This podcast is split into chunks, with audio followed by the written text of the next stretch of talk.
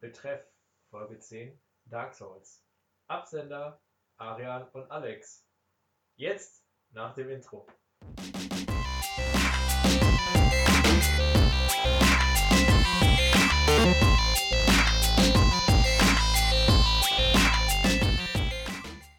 Ich glaube, das war das bisher kreativste, was wir das kam auch sehr haben. spontan und war wahrscheinlich ultra glücklich. Äh, ja, Folge 10. Erstes kleines Jubiläum. Ey, aber gefeiert wird später. Ähm, wir haben uns gedacht, für die zehnte Folge nehmen wir uns mal auch wieder so ein Thema, wo wir beide echt krass involviert sind. Und das ist definitiv äh, die Spielereihe Dark Souls, beziehungsweise das Spiel Dark Souls. Wie genau wir das aufziehen, wissen wir noch nicht ganz. Da gucken wir einfach mal. Aber ihr werdet es im Titel sehen. Entweder steht da jetzt einfach nur Dark Souls oder die Dark Souls-Reihe oder was auch immer. Äh, weil das aber sehr groß ist, wahrscheinlich nur Dark Souls. Sonst reden wir hier fünf Stunden, bis äh, der Morgen irgendwann kraut. Ähm, weil in fünf Stunden natürlich der, der, der, Morgen losgeht, weil es so spät ist. Unglaublich, wir machen hier Überstunden. Ähm, wir, also, an der Stelle vielleicht noch ganz kurz für Zuhörer, die uns vielleicht noch nicht kennen. Ich bin Arian. Ich bin Alex. Und wir fangen wie gehabt aber erstmal an mit äh, dem, was wir diese Woche gespielt haben und vor allem mit den News. Und da würde ich dann mal nach einem sehr langen Redeblock von mir den Ball rüberspielen zu dir. Was hast du für News gefunden?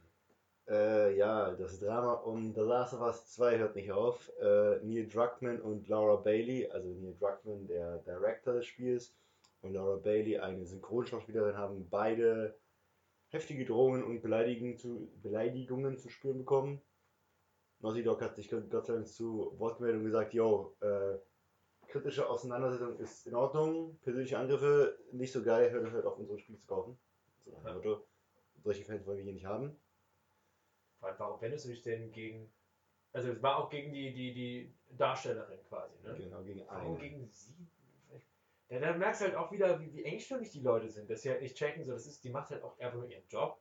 So, selbst wenn das, selbst wenn der, wenn es irgendwie ein Film wäre oder so, der wäre mhm. scheiße, und hat eine scheiß Message, die Schauspieler haben doch einfach ihren Job gemacht. So. Ja. Ja. Das ist die toxische Gaming-Gemeinschaft. Und ich greife einfach noch zwei andere Themen schnell auf, die auch in den letzten Wochen in den News waren, weil es da ständig irgendwelche Neuigkeiten gibt. Warner Bros. Games soll ja verkauft werden und offenbar sind unter anderem auch Microsoft und Electronic Arts interessiert. Aber AT&T AT&T sind sich offen oder haben offenbar noch nicht final entschieden, ob sie überhaupt verkaufen werden. Ja. Also das geht die, die, die ganze Zeit hin und her. Aber an der Stelle haben wir direkt noch, äh, Microsoft kaufen ja momentan generell wieder ziemlich viele Studios. Wir haben jetzt auch viele Studios, mhm. mit denen die eigentlich kooperiert haben, jetzt komplett aufgekauft, wie zum Beispiel auch Rare und Ninja Theory. Das mhm. heißt, äh, ich glaube, das ist ja noch so der größte Kritikpunkt an der Microsoft-Konsole, dass wir wenig Exklusivtitel haben. Ich glaube, dessen sind, sind, die sich bewusst und versuchen jetzt äh, ja, mit, mit guten Studios dagegen ein bisschen anzugehen. Gerade Rare ist ja eigentlich ein ziemlich cooles Studio. Die haben damals Donkey Kong Country gemacht. Mhm. Ähm, Golden Eye haben die, glaube ich, auch gemacht, so James Bond-Spiel früher und okay. Perfect Dark. Also die sind schon. Die waren früher ziemlich cool, dann kam nicht mehr so viel, aber ja gut, man kann halt jetzt sagen, das ist so ein Studio, das hat halt noch von früher einen ziemlich guten Namen und bisher kam da nicht so viel. Äh, ich glaube, in letzter Zeit hatten die dieses eine Jump'n'Run rausgebracht mit dem. mit so einer Echse, was sich ähnlich anhört wie Guacamele. Guaca. Kuka, ach keine Ahnung. So ein, so ein Jump'n'Run mit so einer Echse. Okay. okay. War jetzt auch, glaube ich, nicht so der Oberrenner, aber äh, bin mal gespannt, was das Microsoft da jetzt noch so hm. rausholt in Zukunft. Ja, ich meine, die Politik mit den ganzen Studios aufkochen, fahren die schon seit ein paar Jahren. Wir haben dennoch nicht allzu viele große Exclusives rausgehauen bisher. Ja. Am besten würde ich mal behaupten, läuft Minecraft. Das war ja mit der beste Kauf wahrscheinlich. Ja, das ist vermutlich richtig. Nun. Aber worauf ich eben noch hinaus wollte, jede Woche erzähle ich auch über sexuelle über, Übergriffen in der Videospielbranche. Tada! Ich habe schon wieder was gefunden. Zwar kam das tatsächlich noch gestern rein von Jason Schreier. Und zwar hat, haben wohl vor ein paar Monaten, hat Kotaku aufgedeckt, dass 100 Ubisoft-Mitarbeiter einen Brief geschrieben haben an die Geschäftsleitung, wo die äh, Übergriffe gesammelt haben. Und jetzt schreitet Ubisoft tatsächlich zur Tat, und zwar in Ubisoft Toronto, die gerade für Watch Dogs verantwortlich sind, wurden zwei Hochrangige äh, suspendiert und einer gefeuert. Mittlerweile sind, glaube ich, alle komplett entlassen. Das war unter anderem ein Creative Director, der letzten Endes mit seiner Entscheidung Spiel absegnen konnte oder abfackeln lassen konnte. Der ist neben dem Geschäftsführer, den alten, netten Franzosen, war er also quasi das höchste Ja. Tier nach ihm. Dass so eine Persönlichkeit entlassen werden kann, ist schon mal eigentlich ein gutes Zeichen. Und ja, freut mich, dass es klappt. Und noch ein Problem ist, ähm, also was ist äh, Problem? Ubisoft will jetzt vor allem, was die HR angeht, also Human Resource Abteilung auf externe setzen, weil die nicht wollen, dass da eine Beziehung spielen lassen. Weil da gab es so einen Bericht, dass eine bei der Weihnachtsfeier von ihrem Vorgesetzten gewürgt wurde, konnte es aber nicht, konnte es aber nicht melden, weil die, weil die. Personalfachfrau, an die sie sich hätte wenden müssen, seine Ehefrau war. Deswegen andere äh, Abteilung quasi. das wäre ich gar nicht so verkehrt, allgemein. Ja. Ja. Hast du noch ein paar zu News? Weil ich hab noch ein paar, weil dann wechseln wir ein bisschen hin und her. ja ich glaube, ein paar decken sich ja wahrscheinlich auch. Das kann Ähm, sein. äh, witzige News am Rande: Es wird eine Sims Reality TV-Serie geben. Ja. Äh, ich habe anfangs gedacht, so, ich war ein bisschen enttäuscht, muss ich ehrlich sagen, weil ich dachte mir anfangs so, okay, das heißt, Leute kommen halt in so ein Haus rein und reden halt die ganze Zeit auf Sims-Sprache, also Commons Nana, Oh Gott. oh, hä, und, aber nein, letztendlich sind es einfach Leute, die Sims spielen und bestimmte Aufgaben bekommen, sowas wie, äh, werde möglichst schnell berühmt, reich, mach das, das, keine Ahnung, mach ein besonders kreatives Haus. Trotzdem scheint es wie eine coole Show zu klingen. Ich habe mir ein bisschen mehr erhofft, so mit echten Menschen. Aber gut, wer weiß. Klingt ja eigentlich ganz cool. Ähm, und welches davon nehme ich? Äh, ich nehme das mit dem Kino. Ähm, ja, das ist eine News im weiteren Sinne. Äh, jetzt ist langsam die Zeit, wo wirklich alle Kinos aufmachen. Auch äh, bei uns im wunderschönen Hürth wird wahrscheinlich am 17., was ja auch weniger als eine Woche ist, äh, Am Freitag wird mir beim Umzug helfen. Ja, äh, da wird wahrscheinlich auch das, das Kino ähm, seine Pforten öffnen. Und jetzt ist eine unglaublich gute Zeit, ins Kino zu gehen. Ähm, also abseits der ganzen äh, Corona-Abstandsregelungen und das wird wahrscheinlich auch nicht so super toll. Äh, aber ist ja auch ganz gut so. Aber weil jetzt halt ähm, viele alte Filme reinkommen. Ich glaube, das habe ich auch gefühlt schon letzte Woche oder vorletzte Woche oder so gesagt. Aber jetzt wird es halt nochmal aktuell. Jetzt sieht man auch, was alles für Filme ins Kino kommen. Und auch, äh, ich habe letztens noch von dem Großen gehört, dass er jetzt bald in Blade Runner nochmal reingeht, der nochmal in die Kinos kommt. Ach, Ähm, saugeil. Äh, viele Trilogien kommen wieder in die Kinos. Äh, auch ältere Filme, Hannibal Lecter. Ich habe schon echt, also Schwein der Lämmer. mhm. Ich sehe gerade die ganze Zeit nur echt viele coole Filme, äh, die jetzt wieder auf der großen Leinwand laufen. Und deswegen, äh, die Chance hat man nicht oft und das sollte man eigentlich nutzen. Also wenn man jetzt nochmal Lust hat, auch hoffentlich so coole Filme, sowas auch wie der Herr, Herr der Ringe oder so, die man damals irgendwie verpasst hat Mhm. oder zufällig im Kino gesehen hat. Ähm, jetzt ist die äh, Chance, das nachzuholen. Wobei, ich muss jetzt auch anmerken, wir beide haben ja die Unlimited Card. Ich weiß nicht, ob ich mir noch einen älteren Streifen ansehen würde, wenn ich selber fürs Kino zahlen müsste. Hm. Ja, ja, kommt doch an. Ich kann mir auch vorstellen, dass die jetzt mit kleineren Preisen machen, vielleicht auch so Wochenendpreise oder so. Das kann sein. Also, je nachdem, was für ein Film das ist. Wenn ich noch nicht gesehen habe, dann würde ich mir schon eigentlich gut Geld, würde ich schon ein normales Ticket eigentlich zahlen, um den zu gucken. Glaube ich. Ist halt, wobei ist halt die Frage. Ich meine, normales Ticket, wie viel sind das momentan? Das ist echt viel, ne? An die 15 Euro je nachdem. Ja. Und dann kannst du dir auch die Blu-ray kaufen und dann hast du die Blu-ray für immer. Ja, okay, die Blu-ray und kannst du dir halt zu Hause angucken auf deinem Ist nicht Kiste. das gleiche wie Kinoerlebnis, Ja, klar. gerade sowas wie Dunkirk habe ich bis jetzt noch nicht gesehen. Wenn ich nochmal die Möglichkeit habe, Dunkirk im Kino zu sehen, würde ich es, glaube ich, machen. Okay, Hast du Dunkirk schon gesehen? auf Netflix. Und hast du das Gefühl gehabt, so, du hättest ihn gerne im Kino gesehen? Nicht wirklich. Nicht? Aber ich war auch generell nicht so begeistert von dem Film. Ich, Ja. ich halte nicht alles so bei Christopher Nolan dran steht. Deswegen. Aber ich glaube, gerade so Nolan-Filme sind halt ein gutes Indiz Ja, dafür. gut, das kann man gut im. Kino sehen, weil es Ja. immer ziemlich mächtig ist. Ja, ja, Ja. doch. Schon Ja. sagen. So. Genau. Dann würde ich, den- würde ich wieder zu dir Ich gebe wieder zurück ins Studio an meinen Kollegen. Ich sitze die gegenüber, Alter.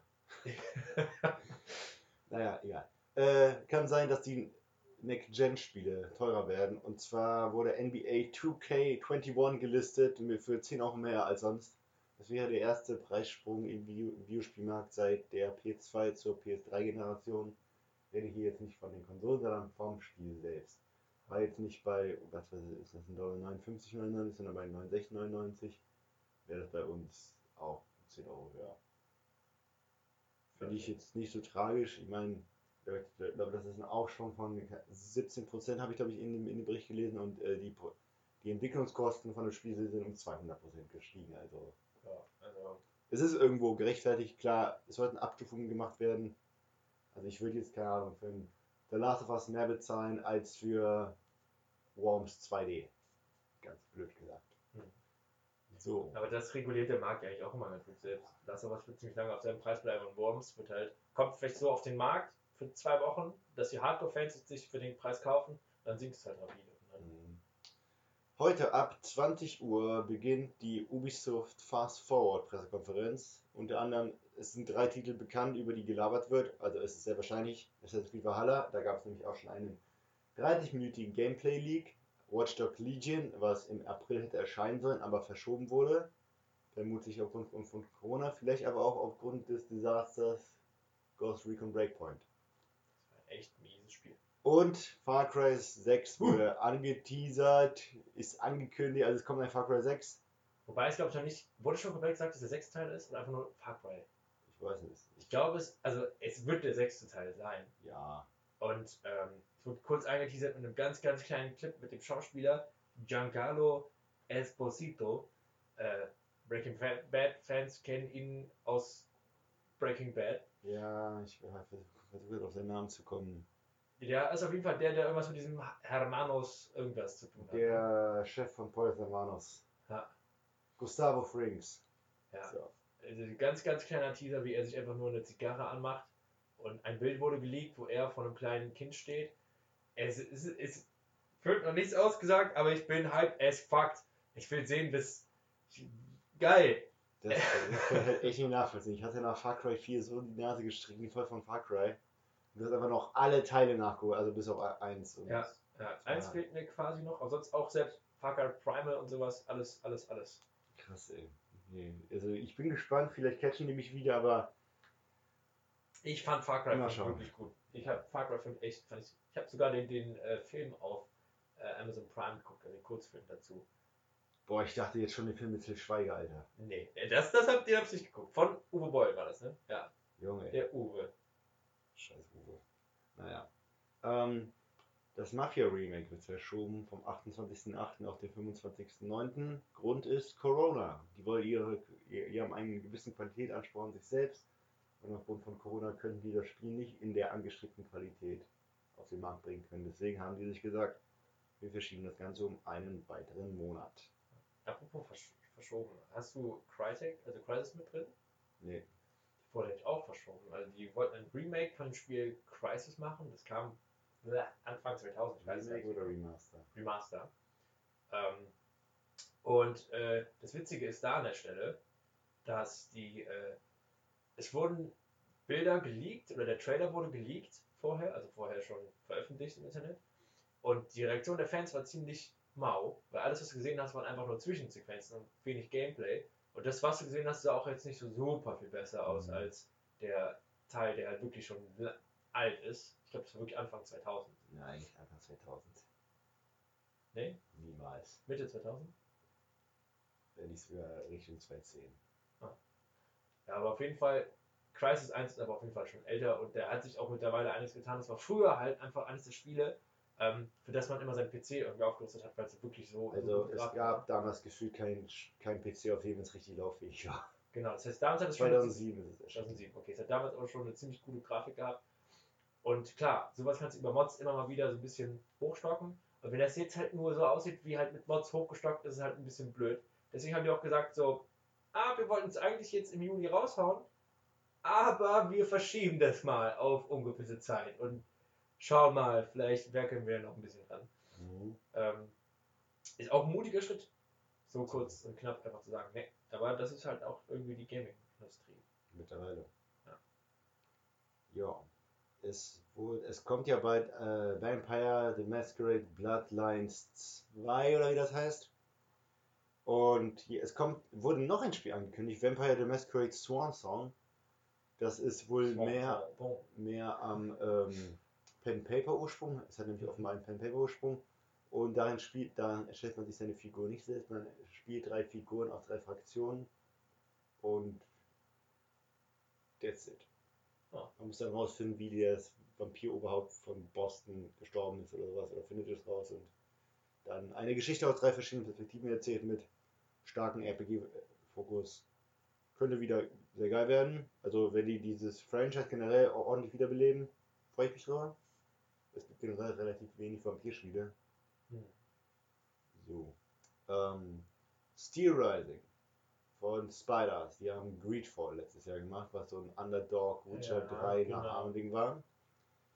Die haben ihr neues Spiel Steel Rising angekündigt. Es spielt während der französischen Revolution Mit Robotern, ne? mit Robotern. Man Ja. spielt die, wenn ich das richtig verstanden habe, den Roboter, der Marie Antoinette beschützt. Okay. Es wird aber auch Open World, also es wird ke- kein Schlauch sein, für den vermutlich eher Open Schlauch, aber mehr weiß ich auch nicht. Es ist halt nur ein, ähm, Klingt interessant, als Sinn, interessante. Prämisse. ja, also historisches und Fiktion zu, zu, zu verbinden ist ja immer ganz spannend. Ja. Wirklich mal so ein bisschen zusammengewürfelt, so, wir haben jetzt Französische Revolution und Roboter. Gut. Aber not? gut? Why not? Dann gab es noch aus, also ich drop es ganz kurz. Es ist relativ wahrscheinlich durch den Erfolg von Half-Life Alyx, dass Half-Life 3 für PC ohne VR entwickelt wird. Hat einer in seinem Buch geschrieben, der hat oder arbeitet noch seit Jahren bei Valve. Und offenbar war das bei Valve so, dass die keine, dass die äh, eine andere, ja, nenne ich das jetzt, Firmenpolitik ausprobiert haben über die letzten Jahre, so dass du keine Vorgesetzten hast und quasi freie Entfaltung der Mitarbeiter. Jeder Mitarbeiter kann machen, was er möchte. Und aufgrund dessen ist wohl sechsmal der Versuch, Half-Life 3 anzugehen, gescheitert.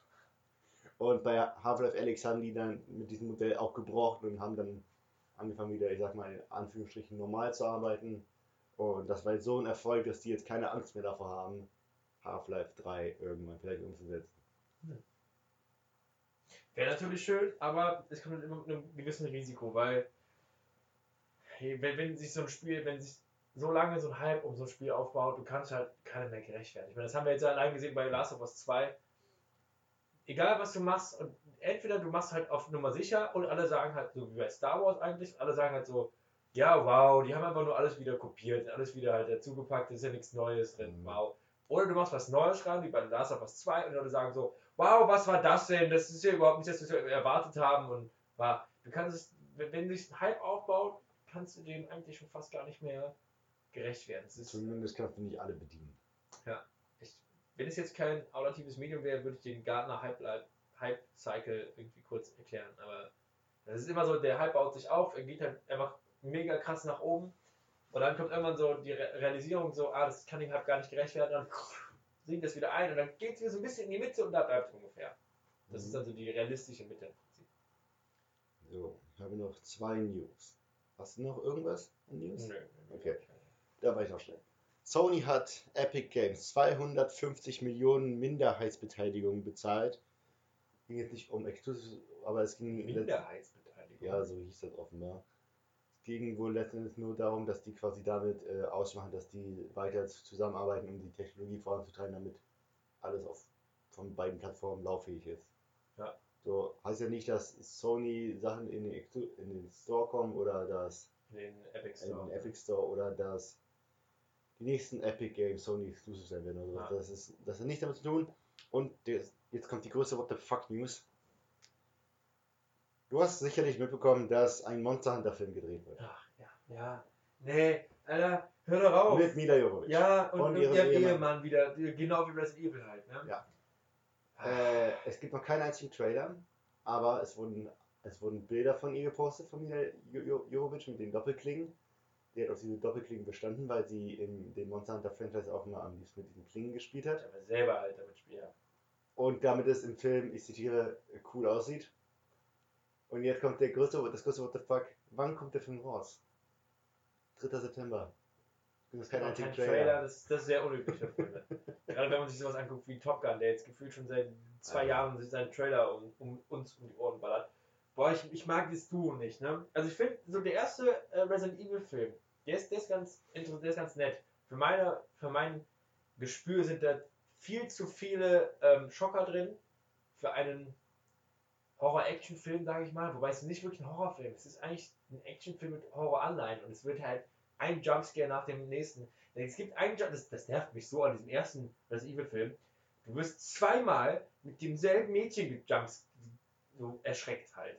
Da gucken die nämlich einmal, laufen die an so einem Weißerbottich vorbei und gucken halt in so eine in so eine Luke rein, in den Bottich quasi Mhm. und gucken rein. Und dann schwimmt auf einmal ein Mädchen entlang. Und da, das erschreckt sich halt schon. Ich so, boah, puh, hab mich erschreckt. Und dann reden die halt, die Kamera, die gehen weg, Kamera geht auf die Luke, auf das Mädchen, und dann macht sie nochmal die Augen auf. Und erschreckt sich nochmal. Und ich denke so, wie cheap kann man denn fahren? Das sind zweimal mit einem blöden Mädchen mich erschreckst. Mann. Man sollte anmerken, dass Arien sehr, sehr schreckhaft ist. Ja, also tatsächlich ist der erste Resident Evil Film aber noch okay. Den kann man noch gut gucken, der hat coole Szenen. Ich fand Ab- den zweiten auch noch cool. Ja, aber ich finde so ab da geht so langsam. Ab danach wird es ein bisschen skurril. Einen einen haben wir doch im, im, im, äh, Kino gesehen, irgendwas mit 3D oder so. ja, War- Da ja. war noch 3D ganz neu im Kommen. Ja, das war zum Release von Resident Evil 5, als dann auch der riesige Axttyp aus Teil 5 da mitten in der Stadt fast gar gar keinen Sinn gegeben hat. Ja, boah. Aber ich glaube, die nehmen, die nehmen sich auch selber nicht mehr. Äh, ich, ich finde es cool, wenn die halt sagen, so, ey, da haben wir spontan, also da haben wir Bock drauf, weil das spielen wir irgendwie gerne. Die Vorstellung, wie sie mit ihrem Mann, der ist ja Joff irgendwas, oder Ja, äh, da sitzen ein Monster spielen, ist auch ein bisschen strange, aber okay, mal gucken, was dabei rumkommt. Ich mag auch ihre Fresse einfach nicht, ne? aber gut. So, jetzt.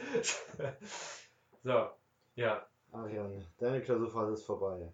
Yes! Womit hast du deine freie Zeit jetzt verbracht? Ich habe ein bisschen gezockt, ein bisschen geguckt, ein bisschen Kram gemacht. Äh, ich habe ein bisschen mein Leben gelebt. Tatsächlich noch nicht so viel, weil ich habe am Dienstag die Klausur geschrieben und ab da war jeden Tag irgendwie immer so irgendwas Kleines. Deswegen ich auch so Sachen wie ähm, The Last of Us noch ein bisschen aufgeschoben habe, weil das ist so, da will ich ein Wochenende haben, wo ich nichts zu- vorhab und einfach Wow. mal schön. Okay. Kann bei dir dauern. Ja, oder unter der Woche zumindest, wo ich dann abends mal nichts vorhab oder so, weil es war irgendwie immer hier ein Quiz organisieren, da äh, Big Brother Mike Meet and Greet, keine Ahnung was. Ähm, aber ein paar Sachen habe ich gesehen. Ich glaube, die Filme, die wir gestern Abend schon wieder gesehen haben, stelle ich mal kurz hinten an. Äh, ich habe zum Beispiel gezockt, ein bisschen passend zu äh, dem Thema heute, habe ich äh, mir Blasphemous geschnappt. Ah ja. Ähm, das ist ein 2D Metroidvania. Also es ist 2D, du läufst von links nach rechts und ist so ein Retro-Artstyle, es ist so pixelmäßig und ähm, sehr abstruse Story. Es geht so ein bisschen Richtung christliche Symbolik und Leiden und Schmerz. Ich habe die Story nicht gecheckt, ich fand die Bilder nur schön. ja, es ist sehr schön, aber es ist so, es wirkt so ein bisschen so wie diese alten äh, Kirchengemälde, wo alles Ja. so ein bisschen Leid, so, so Jesus ist am Bluten und Leid verzerrt. So alles, so wirkt es alles und äh, macht auf jeden Fall Spaß. Äh, ich muss auch in die Steuerung rankommen, aber ich merke schon, es wird irgendwann fluppen und dann werde ich da einfach alles kaputt hauen und äh, irgendwann den Abspann sehen. Da bin ich mir ziemlich sicher. Ja, was hast du diese Woche so gezockt? Ich habe tatsächlich nur den DLC von Horizon Zero Dawn Frozen Wildlands gezockt, weil ein guter Freund von mir mich darauf hingewiesen hat, dass der DLC aktuell für 6 oder 7 Euro im Playtable Store da ist und da ich noch 8 Euro Guthaben hatte, habe ich mir das mal geholt und ja, es spielt im Schnee, finde ich schon geil. Ich liebe Schnee in Videospielen, genau diese Atmosphäre. Es ist wie immer wunderschön, weil es ist ja immer noch dasselbe Spiel. Es war am Anfang verdammt schwierig, nach drei Jahren Pause wieder in dieses Gameplay reinzukommen, weil das nicht so ganz von der Stange ist, sage ich mal. Aber jetzt macht's wieder Bock und ich denke mal, bis Freitag, wenn dann Ghost of Tsushima da ist, werde ich mich doch schön austoben können. Ja, das klingt auf jeden Fall das klingt cool. Ich fand den auch eigentlich cool. Aber irgendwie habe ich keinen Drang, so DLC noch zu spielen. Das war so ein Spiel, das habe ich gerne mitgenommen.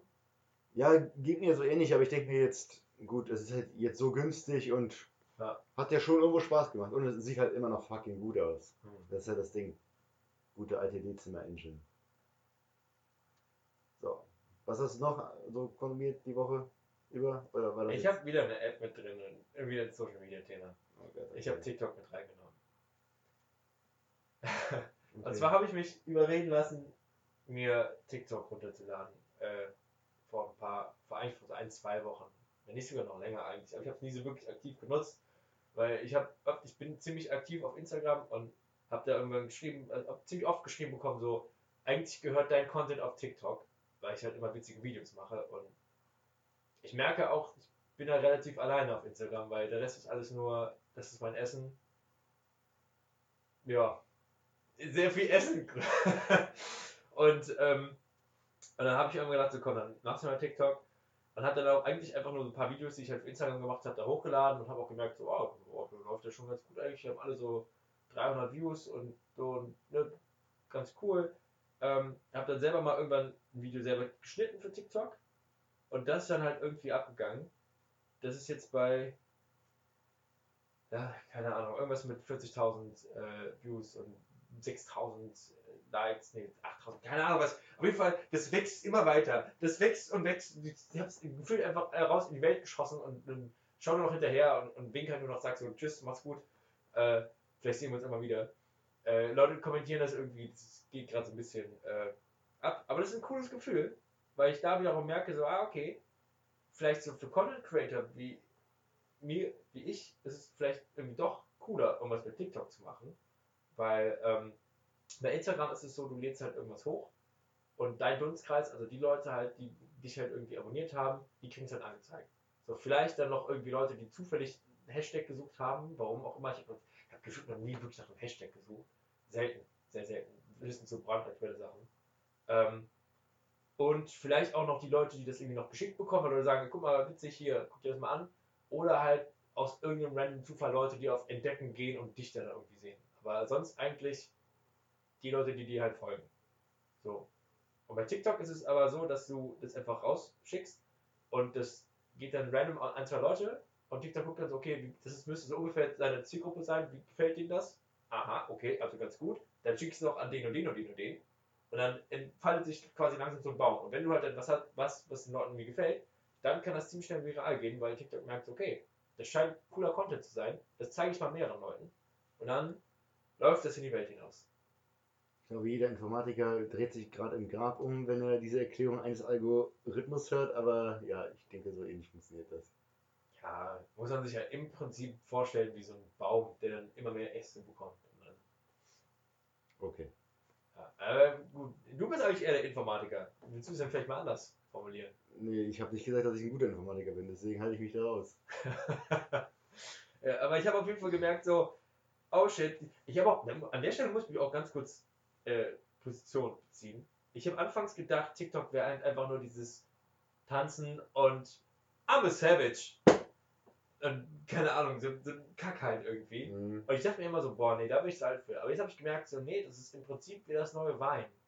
Je nachdem, wie du es halt nutzt. Also mir werden da halt eigentlich größtenteils quasi Comedians angezeigt, die halt selber bei sich zu Hause so ein paar Comedian-Skits machen. So. Mhm. Ähm, zu Themen wie, keine Ahnung, ich habe jetzt sehr viel Dungeons and Dragons äh, Content, weil ich halt momentan für eine Pen Paper App äh, viel Sachen mache und deswegen auch gedacht habe, ich gucke mir größtenteils Sachen in die Richtung an, um mich inspirieren zu lassen. Äh, aber auch halt so witzige Skits über Sprachen und so. Größtenteils aber wirklich, re- wenn man so will, redaktionell aufbereiteter komedischer Content. Andere Leute habe ich schon gesehen, bekommen halt irgendwie so, ich verstehe nicht, verstehe es, diese Leute, die die Sachen nachsprechen. So, dieses, ne, du hast halt so ein, auch oft so, äh, Momente aus ähm, hier Robot Chicken, die die immer Okay. so Star Wars und sowas nachmachen mit Mhm. K-Figuren. Oder Code Mirror, diese Synchronsprecherin. Ja. Dass sie halt so Stellen davon einfach nur nachsprechen, einfach nur in der Kamera stehen und quasi kommt der Sound aus diesem Video, aber die sprechen das. Ich denke so, wow, warum will ich das sehen? Nein, Bitch, verschwinde. Das, das nervt mich immer. Das, das, diese Ecke von, von TikTok verstehe ich nicht. Ja, es ist halt mit relativ wenig Aufwand verbunden, deswegen denken die, okay, ich mache ich mach das einfach mal. Das Ja. alle. Me- meist- Meistens sind ich glaube, das ist auch so ein Cosplay-Ding, weil oft sind es auch so Cosplayer, die dann in ihrem Kostüm sind. Und auch so komische, extra dafür halt so, so diese, wie heißt es denn, diese Pupillen drin haben. Äh, Kontaktlinsen. Kontaktlinsen mit anderen Farben und falsche Ohren und eine Perücke und Ich nehme dich mal ganz schnell weg von der Cosplay-Ecke, sonst wird das hier noch sehr, sehr beleidigend in alle ethnischen Richtungen, die man sich vorstellen kann. ja, wir, wir flanken schon mal äh, USK. Wir, wir sind schon nicht mehr kinderfreundlich, merke ich. Ähm, genau, aber das habe ich so konsumiert. TikTok. Ja, oder ja, beziehungsweise gemacht eigentlich. Äh, weniger konsumiert, also auch konsumiert hin und wieder, um zu geguckt, was geht da so ab, aber Mhm. gemacht vor allem. Wir müssen uns auch mal irgendwie so einen neuen Begriff für Konsum oder so ausdenken. Das wirklich mal so. Nee, finde ich gut, weil ich mache nichts, ich konsumiere nur. ja, aber konsumieren hört sich für mich immer an wie irgendwas essen. Wenn du etwas guckst, konsumierst du es auch. Wenn du Ja, konsumierst Essen auch. oder Drogen, aber äh, wir brauchen irgendwas, so eine coole, so eine coole, so einen coolen Rubriknamen dafür irgendwie. Vorschläge an Instagram bitte. Aber das kommt vielleicht alles bei dem nächsten Jubiläum. Auch an der Stelle vielleicht auch erstmal geil, Alter. Applaus an uns selber. Wir haben es geschafft, 10 Folgen. Das ist seit 10 Wochen. Machen wir das schon. Ja. Ich, ich kenne viele Podcasts, die einfach so angefangen haben Mhm. und nach drei Folgen oder so weg waren. Mhm. Aber wir machen das weiter. Mhm. Darauf kann man auch mal äh, einen trinken, würde ich sagen. Ich trinke jetzt kein Wodka mit dir, ich habe mit dem Fasten angefangen. Ah, was? Jetzt schon? Ja, Why? weil wir fast 18 Uhr haben. Ich trinke keinen Wodka mit dir, Alter, vergiss es. Ja, dann trinken wir Wasser. Ja, Das ist traurig, aber. du kannst ruhig deinen Wodka trinken. Du, Nee, nee, nee, du kriegst. Ja, ich trinke meinen Wodka, aber du trinkst dein Wasser. Ja. Okay. Immerhin, wenn wir jetzt ein Video machen würden, würde halt keiner sehen, dass du jetzt trinkst.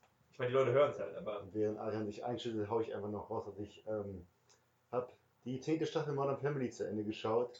Das war wieder dieser schöne Augenblick, dass ich gerade richtig warm geworden bin mit allem. Apropos warm Und geworden. dann war es wieder vorbei. ja, viel Spaß mit deinem Wodka, du Alkoholiker. Das ist traurig. So, auf mindestens 10 weitere Folgen. Yay. Ja. Nee, also wie gesagt, Modern Family du- durch, durchgeguckt. Ich weiß nicht, wie, wie viele Staffeln es gibt oder noch kommen. Gott, ich musste kotzen. Nein, aber. Wie viele Staffel war das jetzt? Das war jetzt die zehnte Staffel. Ich hoffe, es kommt noch mehr, weil es war ein cooles Ende, eine coole Ausgangslage. Deswegen gerne wissen, wie es weitergeht. Sind mir wieder sehr, sehr ans Herz gewachsen, alle. Auch wenn ich äh, leichte Startfähigkeit hatte mit der Staffel. Aus Gründen, die ich nicht mehr genauer benennen kann. Nur mit der Staffel speziell. Ja, eigentlich ist es so, wenn Modern Family online geht, ich gucke es an, ich fange an es zu gucken und nach zwei Tagen habe ich durchgebinged. Ja. Und dann war es echt so, hier mal eine Folge, da mal eine Folge, da mal eine Folge und dann habe ich alles durchgebinged. Ja. Also, keine Ahnung. Ich war einfach zu viel anderes bei mir gerade.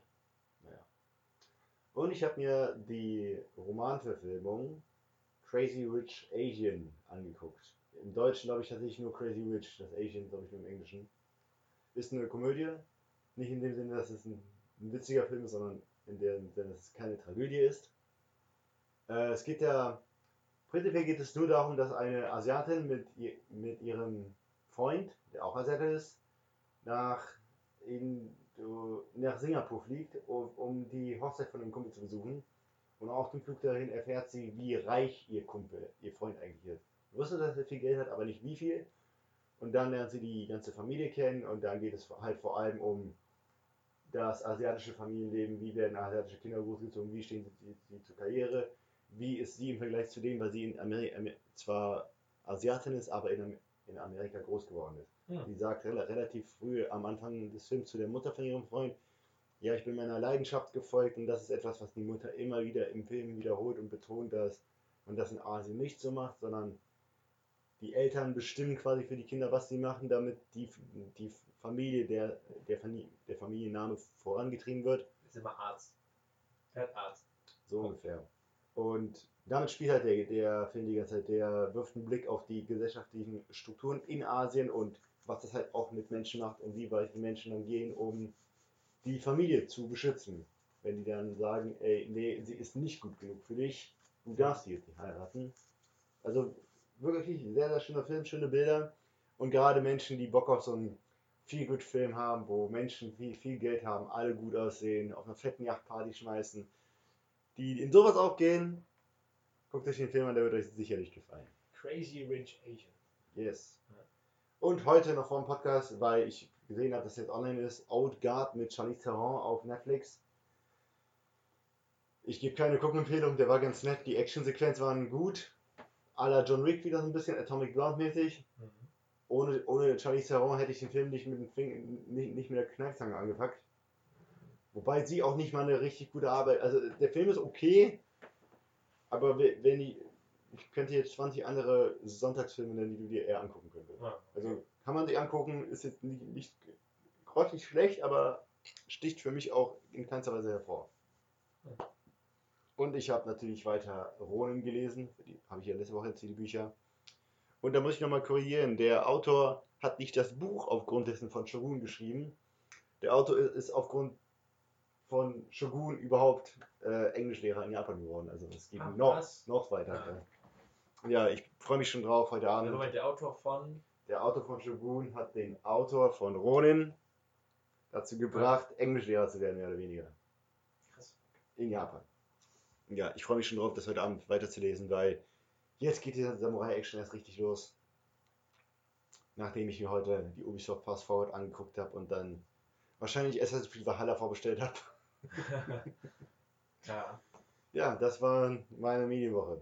Beziehungsweise, wir haben ja gestern noch, Ach ja, wir waren gestern bei Freunden, guten Freunden von uns, Freunde. Freunden, ja, Freunden, ähm, und haben da wieder Horrorfilme geguckt, und zwar auch äh, einige. Der Plan war vor allem, ähm, den neueren Halloween-Film zu gucken, also Halloween von 2018. Ja. Äh, und davor aber noch das Original Halloween, die Nacht des Schreckens oder Grauens, von 1978. Äh, das heißt, den haben wir zuerst geguckt. Der ist mir, mir ist aufgefallen, der ist doch schlechter gealtert, als ich es in Erinnerung hatte. Ich hatte früher das Gefühl, der ist nicht so schlecht gealtert, aber Es war halt echt merkwürdig. Keine Ahnung. Das Schnitttempo war ein bisschen langsam, was jetzt nicht unbedingt schlecht ist, aber es kam mir relativ langsam vor, sodass ein paar Schrecker nicht gewirkt haben, weil die zu Ja. lange nach dem Schnitt waren. Und das Acting war teilweise Horror, also wirklich der Ja. Horror. ja, Aber ich habe mich dann ja auch während des Films gefragt, ob der Film sich vieler Klischees bedient hat oder die ganzen Klischees etablierte. viele, viele kamen danach erst. Also auch gerade in den 80ern ging es halt dann richtig los mit dem Horrorkino, mit, mit Freddy und Jason und Aber ich muss auch ehrlich ehrlich sagen, ich fand beide Filme jetzt nicht wirklich gruselig. Spannend, ja. Aber mir fehlt auch halt auch irgendwie eine Erklärung für Michael. Ich, ich brauche eine Erklärung für den Killer. Er kann für mich nicht einfach nur ein Killer sein. Er muss Ja, einen aber Grund für dafür mich- haben. Ah, für mich wird der Grund das wegnehmen. So. Das ist genauso, also ich finde, das ist auch so das Ding mit, mit, mit vielen Fortsetzungen, und vielleicht kriegst du deine Erklärung auch noch. Ja, ähm, mit vielen Fortsetzungen kommt das immer mehr. Das ist genau wie Freddy. Also hier, ähm, Nightmare on Elm Street, alle kennen sie den, glaube ich, mit dem, ja. mit dem verbrannten Gesicht und den, den Scherenhänden. Am Anfang war es einfach nur, das war mal ein Hausmeister und der ist verbrannt. ja. Und die, die, die Kinder haben ihn eingesperrt oder so, ist in der Schule, der ist verbrannt. Und deswegen kommt jetzt in die Albträume der Kinder. Das reicht mir schon als Origin Story. Ja, aber es ging halt immer weiter. Immer weiter. Ja, gut. Irgendwann kam halt noch raus, er ist der Sohn oder er ist das Kind, was aus einer Vergewaltigung von 20 Männern, die geistesgestört waren, äh, entstanden ist. Und es geht immer weiter, wo du denkst, okay, deswegen finde ich eigentlich einfach nur ein verhaltensgestörter Mensch, der keine Reue empfindet, keine Emotionen hat und wahrscheinlich für sich selber ausprobiert oder so, finde ich okay eigentlich. Nee, mir hat da irgend, irgend, irgendwas gefehlt. Aber Wer weiß, es sind auf jeden Fall noch zwei Filme geplant, Halloween Kills und Halloween Ends. Äh, kommen jeweils 2021 und 2022 im Oktober. da haben wir es wieder. Etwas wird gerebootet, es funktioniert, Fortsetzung gemacht, dass es wieder scheiße wird und dann wird es wieder gerebootet. An der Stelle auch äh, ein Trend, der momentan generell so ein bisschen im Kino herrscht. Äh, es gibt viele Teile von Halloween. Gerade Rob Zombie ist irgendwann echt ausgerastet und hat, glaube ich, vier oder fünf Teile gemacht oder so, gefühlt. Äh, wahrscheinlich waren es echt nur drei. Ähm, äh, der neue Teil von 2018 sagt aber, okay, dieser Teil spielt direkt nach dem ersten Teil. Also alle Fortsetzungen werden ignoriert und er setzt direkt hinter dem ersten Teil an. Ähm, Wer hat das noch gemacht? Terminator, oder? Terminator hat das noch gemacht. Welchen haben die da ignoriert? 3 und 4? Also setzt er direkt nach 2 an. Ich meine schon. Aber die haben auf jeden Fall Filme ignoriert. Ja, wahrscheinlich. Den mit den. Christian Bale ja, auf jeden Fall. Und, und ich meine noch einen. Vermutlich den mit Emilia Clarke. Ja. Die beiden haben die, glaube ignoriert. Ähm, und wo hat man das noch? Alien, oder? Da wollte Neil Blomkamp. Genau, Blomkamp wollte Blomkamp. alles bis auf. Genau. Finde ich auch nicht so verkehrt, weil. Warum nicht? Man muss ja nicht immer alles gezwungenermaßen mit reinnehmen. Kann auch sagen, so, ne, das war halt blöd, das ist jedem bewusst. Da Bringen, bringen das jetzt mal einem MCU-Fanboy bei, dass sie jetzt sagen würde, wir, wir, wir, wir ignorieren Captain America 3, wir ignorieren Spider-Man und den ersten Doctor Strange-Film und machen da jetzt ein Bild. Ja. Dann würde die an die Decke gehen. Ich glaube, es geht vor allem, ja, gut, es geht, glaube ich, vor allem bei so geradlinigen Ja, ja, klar. Ja, ne? klar. So, aber auf jeden Fall, ich, ich fand auch den neuen Halloween ganz cool. Ich fand das Ende ziemlich cool. Ich bin gespannt, wo es noch hingeht. Ähm, ich mag Michael Myers. Ich hatte bei dem Film das Gefühl, dass das ist wie so eine Vorstadt-Rambo. Jamie Lee Curtis kam mir vor wie der Trailer aus Rambo Last Blood. Den Film habe ich nicht mal gesehen, aber es kam mir sehr, sehr ähnlich vor. Der bekommt bald auch einen äh, Director Cut, ne? Ich, ich, ich, ich habe ihn nicht gesehen. Ich habe nur Schreckliches von euch gehört. Ich bin gespannt, wie man den mit einem Director's Cut retten will. Aber gut. Äh, außerdem haben wir noch äh, The Forest gesehen. Äh, ein Horrorfilm mit äh, Natalie Dormer. Ja, eine wunderschöne Frau, Ariane gestikuliert gerade obszön vor mir. Nein, das war, ich habe mein Herz genau in die Luft gehalten. Das war so ein. Das ist eine Lüge. Nein, ich habe so gemacht, wirklich. Nee, aber äh, Natalie Dormer, wunderschöne Frau. Ähm, und Und fantastische Schauspielerin. und fantastisch, wirklich fantastische Schauspielerin. Äh, der Film handelt von dem äh, Suicide Forest in ähm, Japan. Okinawa, ich bin mir ganz sicher, wie der heißt. Aber auf jeden Fall der Suicide Forest. Ähm, mehr braucht man eigentlich nicht sagen, auch Richtung Horrorfilm. Ja, war, war cool. War cool. Auch viele Erschreckmomente. Der Film war cool, der hatte auch einen geile, coole Schocker, aber der hat sich bedeutungsschwangerer aufgeführt, als er letzten Endes Ja. am Ende war. Ja. Und das Ende hat mir auch nicht so. Aber ich glaube, das Es- ist so die Standard-Review von einem Horrorfilm. Es muss halt nicht immer ein Happy Ending sein, aber ich fand das irgendwie Ja. schwach. Aber Ja. das ist bei Horrorfilmen immer so. Die, die bauen sich auf und ähm, kurz vorm letzten Viertel, so, bei drei, Ja. drei Viertel des Films denkst du so, Alter, was könnte hier passieren? Ist es vielleicht so, dass, hm, oder das, hm, kann es sein, dass, hm?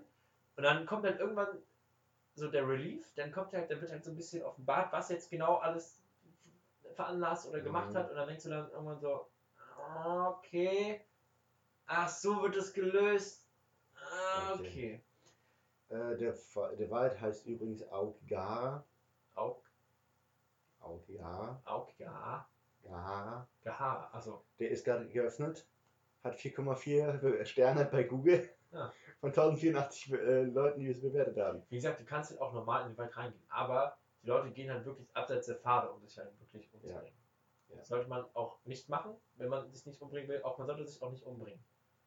Puh, warte, warte, dünnes Eis. Ich komme wieder zurück.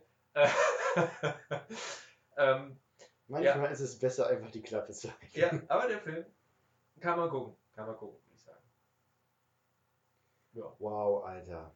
Was denn? Bin jetzt aus Neugier in die Rezension gegangen. Du kennst mich. Ich suche immer Ja. nach, den, nach, nach der kleinsten Bazille im Internet. Oberste Review. Bomb Müller vor zwei Jahren. Hat eine Katze nach diesem Wald nur noch sechs Leben? Ein Sprichwort sagt ja, sie haben sieben. Wow! Oh, ist wirklich ein Deutscher? Oder? Ja, ich was- lese ist das es gerade jetzt? auf Deutsch vor, also ja. Ach Gott. Bestimmt richtig geil, aber auch gruselig. Ich will da auf jeden Fall dahin. Ey, und da hat er eine Google Review Nee, geschrieben? nee, nee, das war ein anderer, aber hat äh, fünf Sterne gegeben, ja, keine Ahnung. Ja, wow. Toll. Bestimmt richtig geil. Fünf Sterne. So funktionieren Google Reviews. Ziemlich gruselig, wir haben keine Leichen gesehen. Ja, Alter. Oh Gott.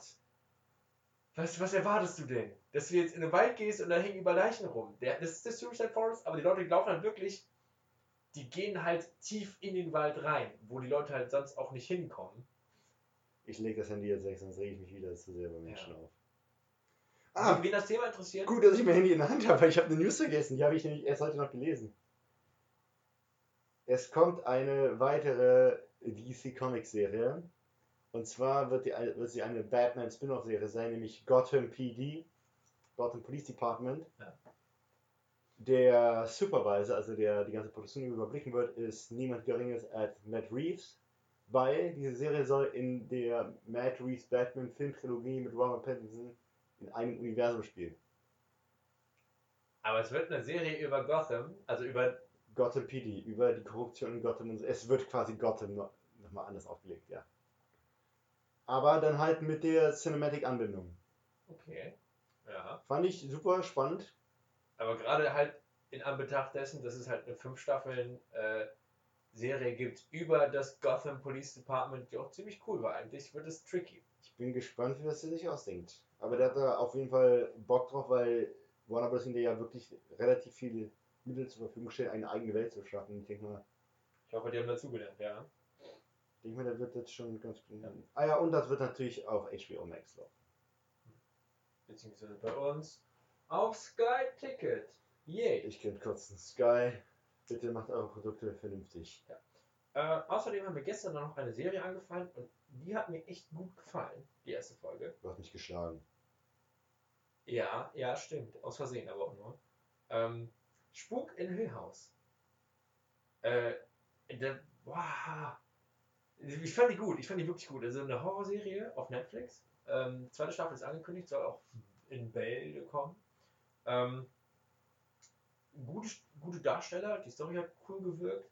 Und auch oft war das einfach wirklich Horror. Also klar, es gab auch so ein paar Schocker und so und ein paar Effekte etc. Aber oft auch so, dass du dich fürchtest, ohne zu wissen, wovor du dich fürchtest. Und das ist eigentlich so die coolste Furcht in, in Horrormedien. Allein auch nur, wenn dann so Sätze fallen oder Worte fallen. Wie war das denn? Die Frau mit dem, Verdrehten Hals. die Frau mit dem verdrehten Hals. Du siehst sie nicht. Es wurde halt nur gesagt und, und einfach nur zu wissen, dass es sie gibt, die Frau mit dem verdrehten Hals. Und das, was das in deinem Kopf macht. Hat man die nicht gesehen, Ich glaube, als der Vater im Bett schwach geworden ist? Die Hand da, weil er sich umgedreht hat. das war seine Frau, meine ich. Echt? Das war seine Frau. Die mit den Geisterfratze hat? Ja, das war seine Frau. Okay. Seine Frau ist ja gestorben. Und dann Ja, gut, ja, ja, gut, gut. Es war irgendwann spät. Ja, aber die Frau mit dem verdrehten Hals sieht man nicht. Ich glaube, irgendwann mal sieht man irgendwas Schemenhaftes in die Richtung, aber einfach nur dieser Name und das, was in deinem Kopf damit erzeugt wird und die damit dann quasi alleine zu lassen, boah, fand ich gut. Fand ich sehr gut. Ich glaube, das wäre eine Serie, die ich niemals alleine angefangen hätte, weil es, ich fand so anstrengend, mir die ganzen Namen zu merken und zu merken, wer ist jetzt mit wem verwandt, wer ist wer in welcher Zeitzone. Abseits davon, dass wir alleine zu viel Schiss hätten, so eine Serie zu gucken. Na, das Ah. würde ich jetzt nicht behaupten, aber ja. Ja, würde ich überhaupt nicht behaupten. Ich gucke mir gerne alleine Horrorserien an. Nee, ich hätte, ich hätte allein zu viel Schiss, Alter. Ich würde ich würd eine Folge gucken und ich würde mich nicht mehr, mehr trauen, äh, in, in meine eigene Wohnung auf Toilette zu gehen. Oh Gott. Wahrscheinlich in eine Flasche pickeln oder so, ich weiß nicht. Ähm, ja, aber auf jeden Fall sehr So cool. kann ich dich also quälen. Hm. Ich hätte auf jeden Fall Bock, da noch mehr zu sehen. Ähm, hast du noch was bei dir auf der Konsumliste? Ich habe noch einen Punkt, aber Äh, nein. Ja, dann würde ich schon so leichte Überleitung machen, weil ich gucke mir gerne auch auf YouTube oft immer irgendwelche Videos an, gerade wenn ich esse oder so, wenn ich weiß halt, ich habe so ein 20 Minuten Zeitfenster beim Essen, dann lohnt es sich nicht irgendeine Folge zu oder so, sondern einfach nur so 20 Minuten halt. Ähm, und Trick 17, beim Essen nicht nebenbei machen, das Essen vollkommen genießen und wertschätzen. ja, geht auch, aber ah, ich weiß nicht, wann ich das letzte Mal gut alleine gegessen habe, wo ich nur gegessen habe und nicht noch irgendwie ne-, nebenbei noch was geguckt habe. Irgendwie ist es so ein Ding. Ein- Ist das so ein Tipp für alle da draußen, davon wird man satter. Echt? Wenn dir bewusst ist, wie viel du gerade gegessen hast und was du da gerade gegessen hast. Jetzt einen Eintopf hast, da hast du ja teilweise mega viel Gemüse drin. Wenn du das einfach nur isst, während du, keine Ahnung, Top 10 der Dark Souls Bosse anguckst, vergeht die Zeit schneller und du merkst nur, okay, der Teller ist leer. Wenn, wenn du aber wirklich bei jedem Löffel darauf achtest, okay, hm, oh, okay, das ist alles drin, Ah, bist du satter. Und Ja. du kaust dann auch automatisch länger. Und ist der Körper weniger verdorben. das ist interessant. Yes. Aber das ist ja kein Ernährungs-Fitness-Podcast hier, sondern irgendwas anderes. Ich weiß ja nicht, was wir haben. Videos, YouTube, Entschuldigung, ich hatte unterbrochen. Alles gut.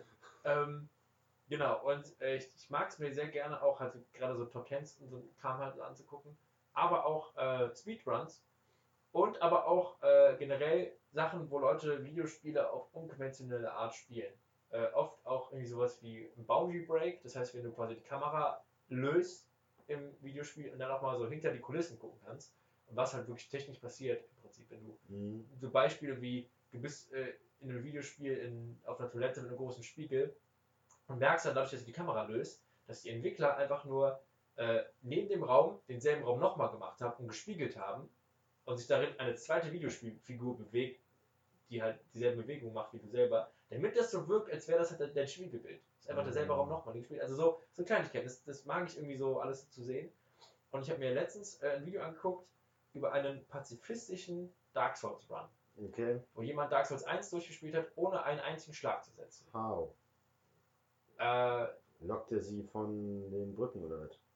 ja, ähnlich. Ähm, also erstmal hat er sich halt äh, einen Kleriker gemacht, das heißt, er konnte heilen. Mhm. Er hat sich zwei Schilder geschnappt, das heißt, er konnte halt eins auf dem Rücken haben, eins vorne halt, um möglichst viel zu verteidigen. Und er hat größtenteils immer ähm, Companions gerufen. Das bringt was, den Schild auf dem Rücken zu haben? Anscheinend schon. Oh, krass. Ja. Ich gewusst. So ist so rumgelaufen, wie so eine Schildkröte. Ja, okay. Ähm, und äh, er hat dann immer, du kannst halt so, so Helfer rufen bei Bosskämpfen oder so, Ja. wenn du menschlich bist. Ja. Und die hat er dann quasi kämpfen lassen. Wow. Und, und das war teilweise sehr anstrengend. Auch gerade so Kilak oder so, die Spinne. Da sind die Helfer halt immer, werden halt Computer gesteuert, sind halt dann immer in, ins, in die Lava gelaufen oder so und dann verreckt. Bei manchen Bossen konntest du das nicht. Und dann hat er halt so Tricks gefunden. Irgendwie. Teilweise auch ein bisschen geglitscht und so weiter und Mhm. Sachen gemacht, um das irgendwie zu lösen. Oder zum Beispiel, wenn du dich daran erinnerst, und die Tiefe kommen wir gleich noch, ähm, ach, auf Deutsch heißt der Seizing, Seamenless Discharge oder so, dieses in der Feuerwelt, dieses große Vieh, was du so Ja, ja, ja. Du musst da langlaufen Ja, und um da langlaufen zu können, er hängt ja so ein bisschen vor so einem, ja, äh, ja. vor so einem, keine Ahnung, Abgrund. Du musst ihn einmal hauen, dass er sich bewegt und dann kannst du da langlaufen. ja. Konnte er halt nicht. Deswegen hat er da auch irgendwie Wege gefunden, das irgendwie zu umgehen, indem er irgendwo runtergerollt ist und an, dem, an der Lava lang gelaufen ist. War ziemlich witzig zu schauen. sehr, sehr anstrengend. Aber er hat es irgendwie geschafft. Auch hier ähm, Onstein und Smaug und so. Und Mhm. Oh ja. Sachen, wo du denkst so, oh, oh, oh, oh Junge. Und da denkst du dir, teilweise schafft man es selber nicht mit Schlägen, die man setzt. Mhm. Aber da merkst du auch, dass man Leute, die konnten das Spiel in- und auswendig. Und damit würde ich sagen, kommen wir auch schon zum Spiel. Und zwar haben wir uns für unser erstes kleines Jubiläum überlegt, dass wir uns doch mal mit dem Spiel Dark Souls auseinandersetzen Yes. und einfach mal spontan so ein bisschen darüber quatschen. Äh, und an der Stelle auch vielleicht so ein paar harte Fakten noch. Äh, Dark Souls selbst kam am 7. Oktober 2011 auf den Markt, also gerade mal neun Jahre, ja. Mhm. Kommt auch schon irgendwie länger vor. Aber gut, Zeitgefühl ist immer relativ. Ähm, ist der geistige Nachfolger von Demon Souls. Äh, das war dann, würde ich sogar sagen, der erste wirklich große Erfolg von dem Studio From Software. Ich weiß nicht, wie äh, erfolgreich Armored Core war damals. Ja, ich glaube, das ist auch Nische. Letztendlich ist Dark Souls auch irgendwo Nische, aber Mhm. ähm, genau, Demon Souls kam in Deutschland am 25.06.2010 raus und etwas früher auch schon in Japan. Und ich glaube, das war auch schon unser erster Berührungspunkt jeweils mit den Souls-Spielen, oder? Kommt drauf an, wie du es definieren möchtest. Mein erster Berührungspunkt mit der Reihe war auf GameOne.de, als Trant das eine Stunde lang angespielt hat und mich das angefixt hat. Ich mir dann ein Let's Play dazu angesehen hat, komplettes. Nicht von Trant, sondern von einem anderen. Der Sorbus oder so auf YouTube hieß der. Und dann bin ich heiß auf das Spiel geworden, hab's mir geholt. Hab's gezockt, bis zu einer gewissen Stelle, die ich nicht geschafft habe, hab's frustrierend weggelegt und dann habe ich es irgendwann mit dir durchgezockt. Bei mir war es ähnlich. Ich kann dir, glaube ich, auch das eine Stunde Video, ich, ich glaube, mir wird es auch sogar gezeigt und war so, ey, voll cool, guck mal, der Trump spielt ja irgendwas aus Japan. Das soll nicht schwer sein und keine Ahnung was. Und ähm, dann hast du es irgendwann gehabt und wir haben es komplett zusammen durchgespielt. Ne? Yes. Yes, yes, yes. Ja. Gymnasialzeit war entspannt. ja. Ähm, ja, ich glaube auch tatsächlich sind die Soul-Spiele auch etwas, was man ziemlich gut zusammenspielen kann, weil Ja. äh, ich glaube, also falls man, ich glaube, wir sollten an der Stelle auch ein bisschen erklären, was Dark Souls generell ist. Als Gamer, auch wenn man nur so ein bisschen was zockt, weiß man auf jeden Fall, Dark Souls, das sind die Spiele, die richtig, richtig, richtig schwer sind. Und die sogar fast schon so ein bisschen sadistisch sind. Und dich immer irgendwo runterwerfen und sagen, ha, du bist gestorben. Also deine Seelen sind weg und du startest hier hinten. Und du hast weniger Leben und Magie kannst du auch nicht mehr benutzen. Du kannst eigentlich gar nichts mehr. Bitteschön. Ja, die Prämisse bei Dark Souls ist halt einfach dieses. Zu der Zeit, in der es erschienen ist, sind Spiele relativ lang, nicht langweilig, einfach geworden, um dem Massenmarkt zu gefallen. Und Dark Souls war vom Schwierigkeitsgrad her etwas vom älteren Schlag. Heißt, ich sag mal so, bei einem Devil May Cry beispielsweise wirst du nicht an dem, an dem ersten Gegner sterben. Bei Dark Souls kannst du an jedem Gegner relativ schnell sterben, da alle relativ gut Schaden austeilen. Und bei der Souls-Reihe wirst du auch in der Regel ganz am Anfang des Spiels einem Boss gegenübergestellt, den du theoretisch sogar besiegen kannst, wenn du richtig, richtig gut bist. Aber eigentlich will das Spiel von Anfang an, dass du erstmal stirbst. Und was zieht dieser Tod mit sich? Er zieht mit sich, dass du deine Seelen verlierst. Seelen sind sowohl die Währung als auch die Erfahrungspunkte in Dark Souls. Heißt, wenn ich einen Gegner töte, kriege ich Seelen dafür. Habe am Ende, keine Ahnung, 2000 Seelen. Dann sterbe ich. Ich sterbe, ich komme am Checkpoint zurück, meine Seelen sind weg, aber ich habe jetzt die Chance, an den Ort meines Ablebens zu gehen, um dort meine Seelen wieder einzusammeln, dann habe ich sie nicht verloren. Problem ist, sobald ich wieder respawne oder am Checkpoint raste, werden die Gegner wiederbelebt. Heißt, man geht immer wieder denselben Weg mit immer wieder denselben Gegner und sucht sich damit mit der Zeit seine Idealroute. Und das ist halt auch Game Designing, was ich mega geil finde bei dem Spiel, weil so lernt man die Welt wirklich sehr, sehr gut kennen, weil man diese Pfade immer und immer wieder geht. Irgendwann. Findet vielleicht neue Sachen tatsächlich. Nach dem 25. Mal langlaufen. Irgendwann entwickeln sogar die normalen NPC, also die normalen Gegner, die normalen Skelette entwickeln sogar eine Persönlichkeit, weil du dann irgendwie sagst, ach, das Skelett links neben der Treppe vor dem Turm. Weil es ist immer das Skelett links ja, neben der was, Treppe vor dem Turm. Was immer sofort immer rollt, wenn ich da hinkomme. Und ich, während es rollt, mache ich dann schon mal den Schlag oder so. Zum Beispiel sowas. Ja. Und damit schafft Dark Souls einfach eine wirklich, eine wirklich enge Verbindung zwischen dem Spieler und der Spielwelt, die er halt wahrnimmt. Und ich würde mal behaupten, ich kann bis heute immer noch mich relativ gut in der Welt zurechtfinden und mich da durchnavigieren, ohne groß, ohne wirklich sehr hart darüber nachdenken zu müssen. In einem GTA 5 würde ich mich jetzt hoffnungslos verfahren. Und auch ein guter Vergleich zu GTA, weil Dark Souls schmeißt den Spieler generell auch ziemlich oft ins kalte Wasser. Also es ist halt auch an der Stelle vielleicht, falls man jetzt immer noch kein Bild hat von Dark Souls, ist halt im Prinzip eigentlich Fantasy-Setting. Du läufst halt rum mit Schwert und Schild oder halt mit einem Magierstab. Ist das nicht sogar offiziell Dark Fantasy oder so? Dark Fantasy. Ja, ich glaube, Dark Souls ist einfach das Dark Fantasy. Aber für Leute, die halt auch gar kein Bild dazu haben, es ist quasi Fantasy. So. Ähm, der Anfang ist so ein bisschen tutorial-mäßig, hier wird ein bisschen erklärt, so hier übrigens, so springst du, also so sprintest du und wenn du, auch umständlich ist es überhaupt da schon, wenn du den Sprintenknopf gedrückt hältst und dann nochmal schnell drückst, machst du einen Sprung. Das heißt, du kannst nicht einfach so aus dem Stegreif springen, du musst halt sprinten und kannst dann einen Sprung machen.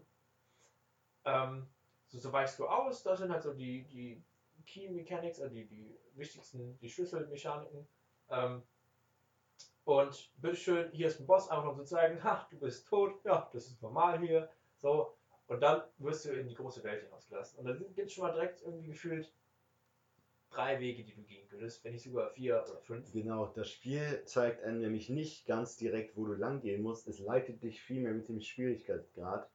Ganz zu Beginn bist du am Feuerbandstein, hast die Möglichkeit, nach unten zu gehen in eine versunkene Stadt gehst du dort lang, wirst aber früher oder später Geistern begegnen, die du nicht treffen kannst. Also dieser Weg ist für dich erstmal versperrt. Zumindest in deinem ersten Playthrough, wenn du das Spiel noch nicht kennst. Dann kannst du über den Friedhof gehen, da sind Skelette, die ordentlich Schaden austeilen, aber die kannst du auch besiegen. Problem ist, wenn du sie besiegt hast, stehen sie nach einer Minute wieder auf und du musst die wieder besiegen und du kennst die Welt noch nicht und weißt eigentlich nicht wirklich, wo du lang gehen musst. Gehst du in die Burgruinen, triffst einen fetten Kleriker, mit dem kannst du sprechen und Ansonsten ist da ein kaputter Fahrstuhl, den du nicht bedienen kannst. Und irgendwann, wenn du die, wenn du zahlreiche Tode gestorben bist, merkst du irgendwann, okay, ich muss nach rechts gehen, Richtung Brücke. Weil da komme ich halt irgendwie effektiv weiter. Richtig. Und da bleiben die Gegner tot und ich kann sie treffen und da geht es weiter. Und so führt Dark Souls ein Durchspiel. Ja. Anhand der Schwierigkeit. Dann machst du also deine ersten Erfolgserlebnisse, sammelst deine ersten Seelen, kannst vielleicht mal ein bisschen aufleveln, kannst dich da in Stärke investieren, in Schnelligkeit oder so. Findest neue Waffen und denkst ja cool, findest neue Rüstung und kommst dann irgendwann zum ersten Boss. Ich glaube, der erste ist sogar noch, ist ja der Tausend. Der ist ja noch, der ist noch ganz gut machbar. Einmal kommt man zum zweiten Boss und da fängt es dann an zu habern. Da wird's auf, merkst du auf einmal so, okay, dieses Spiel ist wirklich schwer. Ja. Und ähm, da ist auch, glaube ich, der Punkt, wo die meisten Spieler aufhören. Und das kann ich sogar nachvollziehen.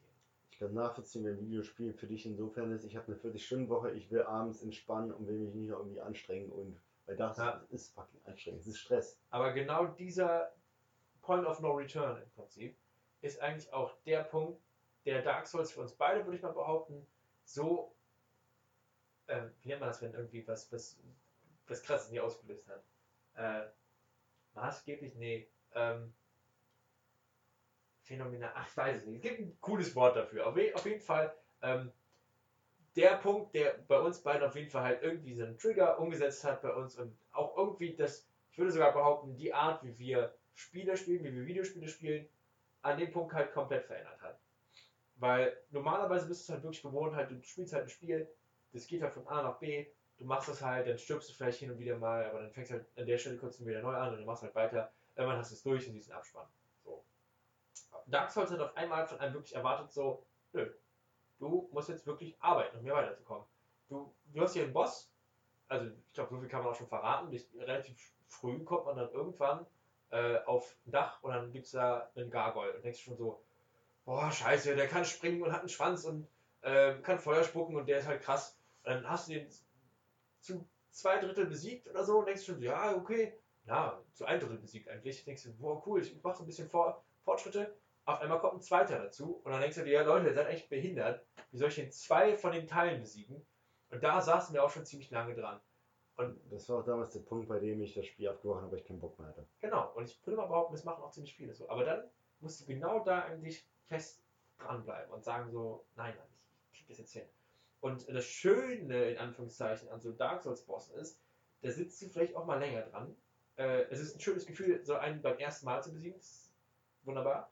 Kann auch sein, dass du da mal eine Stunde dran sitzt. Kann auch sein, dass du da echt tagelang dran sitzt. Und dann aber irgendwann merkst du halt, ähm, du irgendwann gelingt es dir halt. Und du merkst aber auch, es ist dir nicht gelungen, ähm, weil einfach, weil das Spiel jetzt gesagt hat, so, ja, okay, der, der kriegt es halt nicht hin, wir machen mal leichter, sondern weil du besser geworden bist. Weil du irgendwann angefangen hast, den Boss zu lesen und genau weißt, okay, der hat folgende drei Angriffe. Der macht so einen Schlag, dann macht er einen Schlag von oben und dann macht er so einen Stoß nach vorne. Dann springt er manchmal nach hinten. Wenn er nach hinten springt, dann will er Feuer spucken. Ähm, wenn er das macht, dann will er danach das machen. Und wenn er das und das gemacht hat, macht er danach eine kleine Pause. Irgendwann weißt du halt genau, du liest quasi diesen Gegner. Und weil du halt schon 25.000 Mal gestorben bist, hast du diesen Gegner. Und dieses Gefühl, dieses Viech, was du unglaublich hast, perfekt zu lesen und dann einfach nur kaputt zu hauen und am Ende zu sagen so, Bitch, ich habe dich besiegt, weil ich dich perfekt in- und auswendig konnte, weil ich dich einfach nur, ich habe dich besiegt, weil ich gut geworden bin. Ja, man muss ja wirklich sagen, äh, Dark Souls ist da ein verdammt faires Spiel, weil du ärgerst dich jedes Mal, wenn du stirbst, aber du weißt genau, was dein Fehler war und du weißt, was du theoretisch besser machen müsstest. Ja. Und dieses Gameplay von Dark Souls, das Kampfgameplay, führt zu so einem Flow im Spiel selbst, dadurch, dass du einfach genau weißt, wie die Angriffe aussehen. Da gibt es nämlich keine unglaublich fancy Drehanimationen und Pirouetten mit dem Schwert oder sonstiges. Nein, du hast ganz simple Schläge, du weißt, kennst die Kombos nach zwei, drei Mal ausprobieren, kennst du die Kombos in Anführungsstrichen auswendig. Du hast ungefähr ein Gefühl dafür, wie viel Ausdauer du hast, um die Schläge zu machen. Denn es gibt nicht nur die Lebensanzeige, es gibt auch die Ausdaueranzeige. Du kannst dich unbegrenzt draufschlagen, wenn deine Ausdauer leer ist, musst du dich regenerieren. Hast du aber keine Ausdauer, kannst du, kannst du dein Schild nicht hochhalten, weil du halt keine Ausdauer hast. Ja, muss man sich halt vorstellen, so wie Widerstandsfähigkeit. So, wenn du dein Schild nach oben hältst und nehmen wir auch wieder diesen Gargoyle, der, der haut einmal fett mit seiner Hellebarde oder sowas zu, dann musst du ja ah, dem irgendwie entgegenhalten und das Genau. zieht ziemlich viel Ausdauer. Dadurch verlierst du dann halt auch Ausdauer, während du blockst und, und sie regeneriert sich auch langsam, während du nicht blockst. Auch eine Mechanik, die man erst relativ spät merkt.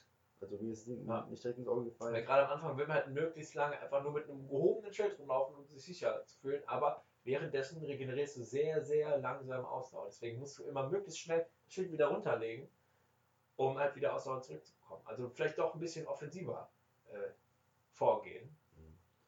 Dark Souls spielt auch generell viel mit der Angst vor dem Unbekannten in einem gewissen Sinne, weil wenn du dann halt mal eine Passage endlich gemeistert hast, wenn du so lange gesessen hast, und dann gehst du weiter und weiter und weiter und du weißt nicht, was kommt. Kommt da jetzt ein äh, Hinterhalt? Kommt da jetzt ein Steinfelsen auf mich zugerollt? Ist da irgendwo ein Abgrund, den ich gerade nicht sehe, weil die Beleuchtung hier gerade absichtlich nicht so schön ist? Und das Wichtigste, wann ist der nächste Checkpoint? Und diese andauernde Angst haben, okay, ich bin jetzt so weit, ich habe jetzt 20.000 Seelen im Gepäck, habe jetzt richtig, richtig weit geschafft, weiß aber nicht, was da jetzt noch kommt. Wird es noch schlimmer? Ist um die Ecke das Bonfire? Gehe ich besser zurück und investiere meine Seelen in meine Attribute, damit ich diese Passage nochmal machen kann, aber mit besseren Statuswerten, damit ich mit einer besseren Ausgangslage hier ankomme mit 6 statt 3 Heiltränken. Ja. Lass uns ganz kurz noch zu dem Bonfire gehen. Ähm, haben wir das erkennt mit Speicherpunkten? Ja. Oder nicht? Ähm, weil du hast halt immer wieder im Spiel, weil wir haben ja schon gesagt, man kann halt, wenn man stirbt, verliert man seine Seelen an dem Punkt.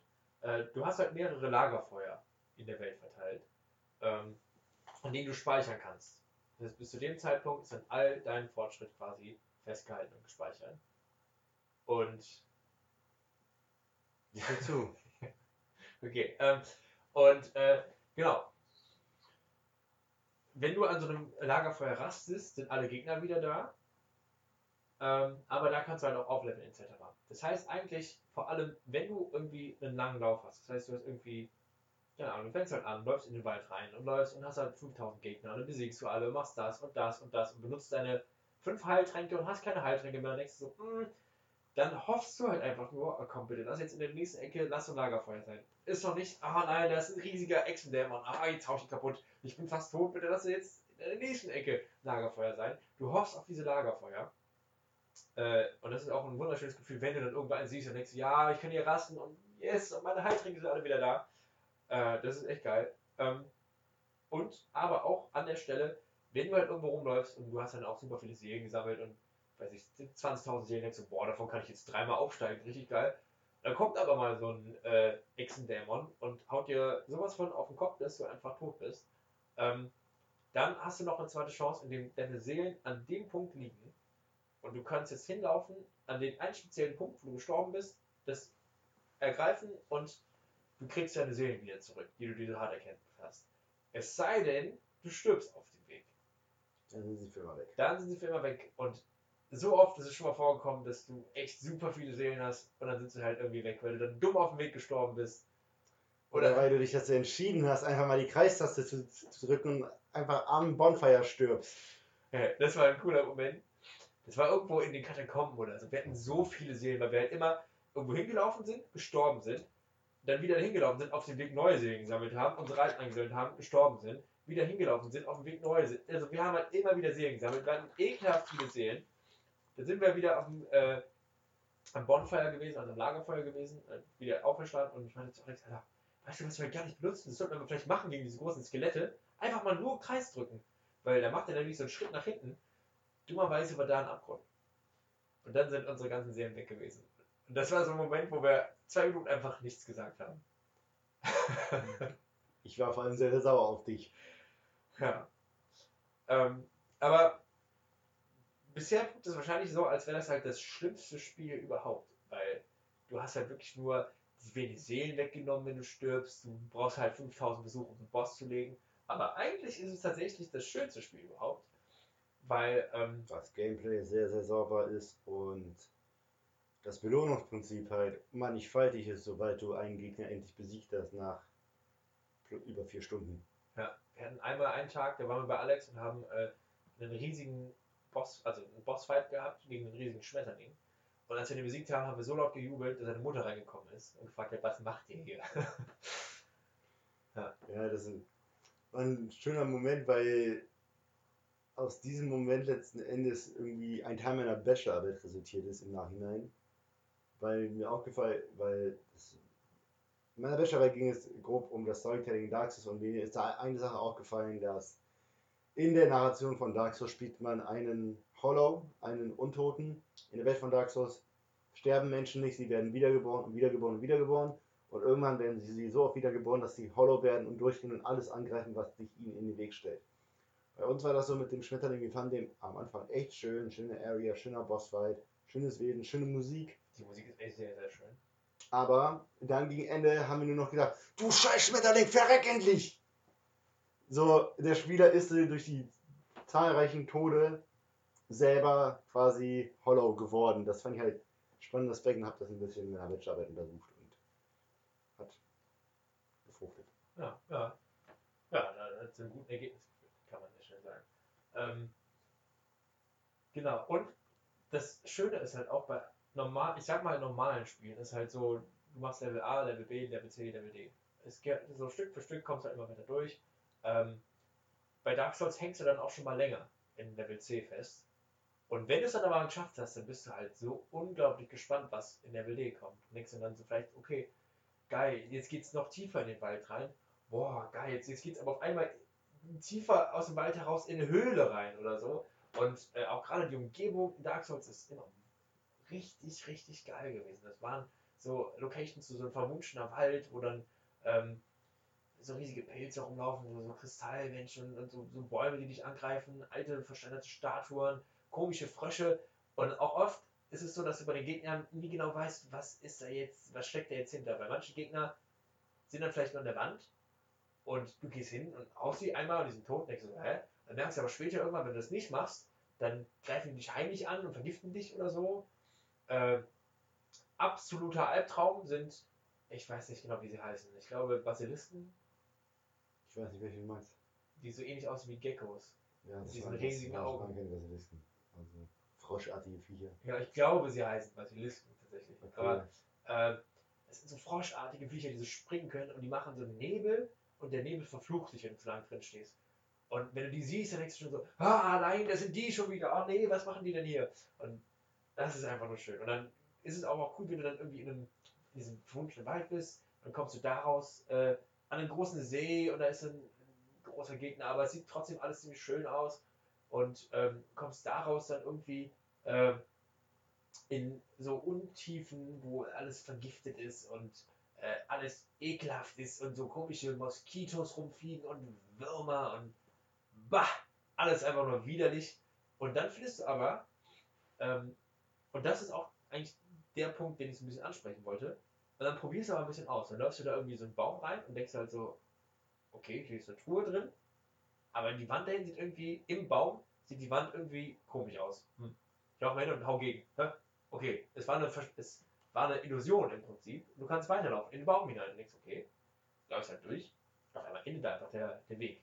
Dann denkst du so, nee, das kann es nicht gewesen sein. Haust nochmal gegen die Wand, der Weg geht noch weiter.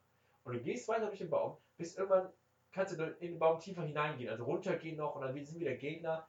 Und dann kommst du aber ganz unten irgendwo raus und bist an einem riesigen Aschesee. Also im Prinzip einfach ein riesiger See und so eine Art Aschestrand führt einmal durch den See hindurch. Ähm, und kommst halt ganz hinten, ist dann irgendwo irgendwas, mit dem, mit dem du reden kannst und so. Aber es sieht halt wirklich schön aus. Und dadurch, dass halt so vieles so, so schrecklich ist, so, so düster ist und du dann auf einmal so schöne Orte findest und auch wirklich selber findest, indem du halt, das Spiel sagt ja nicht so, geh da mal hin. Du kriegst quasi nichts äh, vorgelegt, Nicht mal die Story. nicht mal die Story. Das Spiel lädt dich quasi dazu ein, zu experimentieren. Und das ist, Mhm. da habe ich festgestellt, da trifft zumindest bei mir auf jeden Fall so genau auf den, auf so einen, auf meinen Zahn. Ich weiß nicht, ob das ein normales Sprichwort ist. Das, trifft es den Zahn bei mir? Nee. Ein Nerv trifft es. Das trifft einen Nerv bei mir so. Weil ich liebe es, wenn du irgendwo rumläufst und dann denkst du so, ah, da oben liegt eine Seele rum. Aber wie kommt man denn da hin? Kann man vielleicht hier und dann daran und auf sehr unkonventionelle Wege gehen. Man denkt so, ich kann hier rüberspringen und dann stehe ich hier so halb auf so einem Stein und dann kann ich von dem halb auf dem Stein stehen, da an so einem Blatt entlang laufen und denkst du so, nein, das kann jetzt aber nicht der richtige Weg sein. Und merkst dann so, ja doch. ja. Bei mir war, was ich eher reizvoll finde, nicht, unbe nicht mal unbedingt die Gestaltung der Level, auch wenn die echt, echt schön ist. Ich mag diese Aha-Momente, wenn du plötzlich eine Abkürzung findest und dich dann an einem Ort wiederfind- wiederfindest, an dem du schon warst. In der Regel ist es eine gute Sache, weil das bedeutet, du bist im Level schon ziemlich weit fortgeschritten, also im räumlichen Level weit fortgeschritten und hast dementsprechend viele Seelen bei dir, die du, bei denen du jetzt wieder Angst hast, dich zu verlieren. Und findest dann irgendwo einen Hebel, der eine Leiter aufklappt und mit dieser Leiter bist du dann am Bonfire, bei dem du vorher warst, obwohl du gerade schon gefühlt drei Stunden gespielt hast Ja. und dich dir plötzlich im Geist die Karte erschließt. Ah, okay, ich bin gar nicht so weit weg gewesen. Ich bin nur quasi eine Ebene höher gegangen, aber ich musste einmal den horizontalen Weg komplett nach oben gehen. Das ist nämlich noch so ein, eine Krux bei Dark Souls. Die meisten RPGs aus der Zeit, so 211, Skyrim zum Beispiel, haben alle sehr äh, horizontale, flache Karten. Und Dark Souls orientiert sich definitiv in der vertikalen. Man fängt irgendwo ganz unten an und endet tatsächlich am Ende ganz oben. Und man fängt als Unzuter an und endet bei den Göttern, je Ja. nachdem, wie man es. Generell ist auch die Levelstruktur echt krass. Also das ist wirklich, du könntest das einmal komplett in 3D darstellen. Ja. Auf verschiedenen Ebenen. Du hast auch das Gefühl, das macht keinen Sinn. Aber dann siehst du einmal, ich habe einmal so eine 3D-Grafik gesehen, wo du wirklich gucken konntest und merkst jetzt so, wow. Und dann kommst du auch manchmal, wenn du halt, Ja, das echt Jetzt das, ist- jetzt- du hattest echt das Gefühl, dass es keinen Sinn, Sinn macht? Die Verbindung?